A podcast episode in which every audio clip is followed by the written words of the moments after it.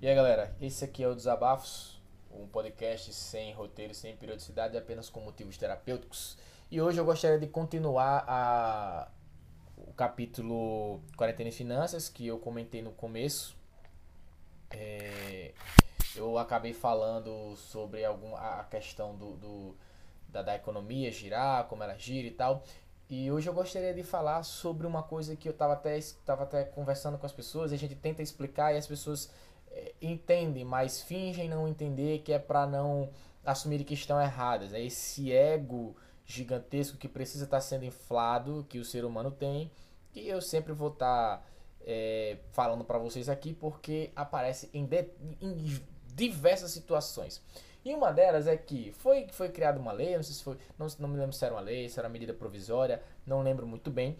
Porém, dizia nesta lei que as empresas, dentro de um período de três meses, elas não poderiam demitir funcionários. E tem empresas que estão demitindo funcionários a fole. A maior indústria têxtil da América Latina, né, o maior grupo têxtil da América Latina, que é a Guararapes, que infelizmente há pouco tempo atrás perdeu o seu fundador. É, na filial que tem no Rio Grande do Norte, acabou demitindo em um só dia 312 pessoas. Certo? E aí as pessoas vão, vão perguntar: ah, mas não pode. Gente, não é bem assim. A Guararapes, como foi falado, de fato ela é uma empresa gigantesca e pelo seu porte, ela como outras empresas tem um certo um certo caixa, digamos assim, estão preparadas para situações como essa. Não necessariamente situação como essa porque é típica, mas situações parecidas. Então elas têm muito dinheiro guardado para lidar com esse cenário de incerteza e elas podem é, sobreviver um pouco mais de tempo do que outras empresas menores. Mas mesmo a Guararapes sentiu o nó apertar. Mesmo a Guararapes sentiu o nó apertar. A Guararapes parou em março. Em março, a Guararapes parou. Eu estou gravando esse podcast em julho. Então já fazem aí, digamos, de três meses e meio a quatro meses. Ok? Eu não lembro exatamente qual foi o dia que parou. Mas de três meses e meio a quatro meses que a Guararapes não tem expediente que os funcionários estão em casa recebendo salário todos os meses. Ah, mas a Guarapes tem aporte para isso. Tem, mas dinheiro não é infinito. Uma das coisas que as pessoas não entendem, dinheiro não é infinito. Dinheiro acaba, você tem que saber gastar. E aí, beleza, empresas como Guarapes ou de, também de grande porte conseguem a, a, a segurar um pouco mais essa barra. Mas imagine as pequenas empresas, as, as pequenas menores, as microempresas aquela empresa que está no centro da tua cidade que tem cinco funcionários, empresa que está lá é, no centro da cidade, no, no, centro industrial da cidade, lá no centro comercial, que tem também cinco funcionários, seis funcionários, empresa que tem três funcionários, dois, dez funcionários. Essas são as empresas, segundo dados do Sebrae, que mais empregam no Brasil. Essas empresas que têm 5, 6 funcionários, no máximo 10 funcionários, são, são responsáveis. A última estatística que eu tinha visto salvo engano, são responsáveis por 80% dos empregos. E são exatamente essas empresas que são mais atingidas pela crise, porque elas não têm faturamento suficiente para poder ter um aporte que mantenha elas de portas fechadas por três meses, podendo arcar com todos os custos.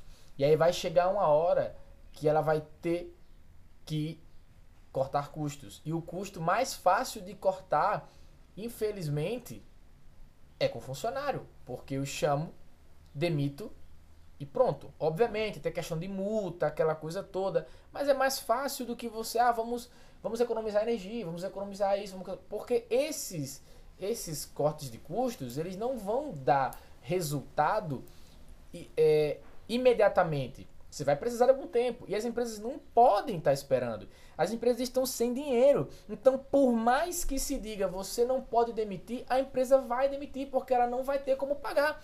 E aí você vai dizer, ah, mas não pode demitir, a lei não deixa. A empresa vai dizer, tá certo. Então a lei não deixa demitir, eu não vou demitir, mas eu não vou pagar porque eu não tenho dinheiro. Ah, mas você tem dinheiro. E aí entra naquela discussão que eu falei na, na, no podcast passado. Tipo assim, ah, mas Se eu não recebo dinheiro, eu não vou comprar na, na vendinha da esquina. Se eu não compro na vendinha da esquina, o dono da vendinha da esquina não vai ter dinheiro para pagar seus fornecedores. Os seus fornecedores não vão ter dinheiro para pagar os seus fornecedores, não vão ter dinheiro para ter mão de obra. Toda essa cadeia tem pessoas trabalhando que não vão ter dinheiro. Essas pessoas vão deixar de comprar em outros lugares. Logo, vai estar tá faltando dinheiro em todo canto. Então, por mais que você queira permanecer com funcionário, você não tem dinheiro para pagar. E aí, no final das contas, se você não paga, você ainda sofre um processo. Entendeu? Eu não estou dizendo que a empresa é boazinha, que o empresário é uma vítima. Não é isso que eu estou dizendo. Até porque, é, é, infelizmente, tem que estar tá sempre explicando esse tipo de coisa, porque as pessoas hoje em dia ou é 8 ou é 80. E não existe razoabilidade. Existe sim, de fato, um, uma dificuldade. É mesmo que eu pegar você que está desempregado, ouvindo esse, esse podcast agora, você está desempregado, pego você e coloco você para morar dentro de uma casa sozinho, tendo que pagar luz, água, aluguel e alimentação. Você desempregado sem um centavo no bolso.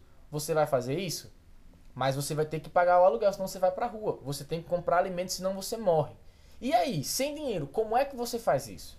E aí você vai imaginar, pô, não faz. Entendeu? E aí é exatamente isso que acontece com a empresa. Ou então você vai imaginar, ah não, eu posso pegar crédito, eu posso pegar empréstimo e tal. Certo? E aí, você vai pagar esse empréstimo como? O avalista vai olhar para você e vai dizer, bicho, você é desempregado, o país em crise, e tu quer pegar 3 mil reais para pagar o que mesmo? Ou, será 5 mil reais? 10 mil reais? É o que? Aluguel? Alimentação? Então quer dizer que você não consegue nem manter seus custos mensais fixos? Você quer fazer uma conta a mais? Mano, não te dou empréstimo. Ou então eu te dou um empréstimo com juros por cima da cabeça, que você vai ter que se desdobrar completamente para pagar. Então, tudo é uma questão de causa e consequência.